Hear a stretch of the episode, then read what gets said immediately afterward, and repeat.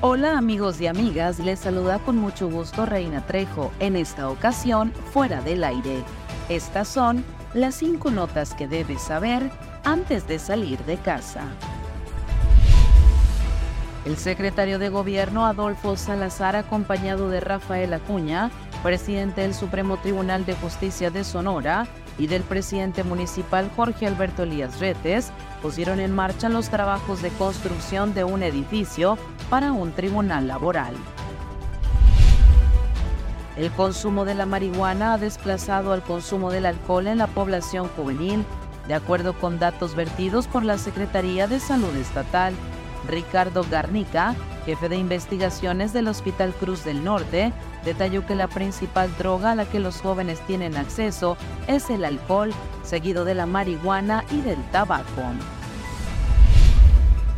Derivado de la coordinación entre Club de Leones Monarca de Navojoa y el Ayuntamiento de Álamos, se llevó a cabo una jornada médica de salud en la comunidad de Basiroa.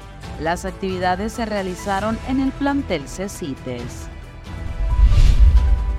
El Banco de Alimentos de Navojoa arranca la Semana de la Alimentación, invitando a la comunidad a donar latas.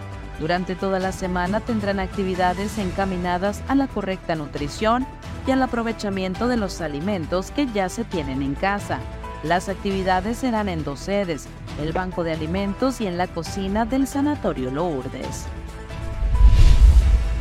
Esta semana estará en la unidad móvil de Repube en las instalaciones de la Agencia Fiscal de Navojoa, en García Morales, esquina con Morelos, con un horario de 8 de la mañana a 3 de la tarde, para todas las personas con pendientes de regularizar vehículos de procedencia extranjera. Los ciudadanos deben hacer cita en www.regularizauto.sspc.gov.mx. Que tengas un maravilloso día. Para fuera del aire, Reina Trejo.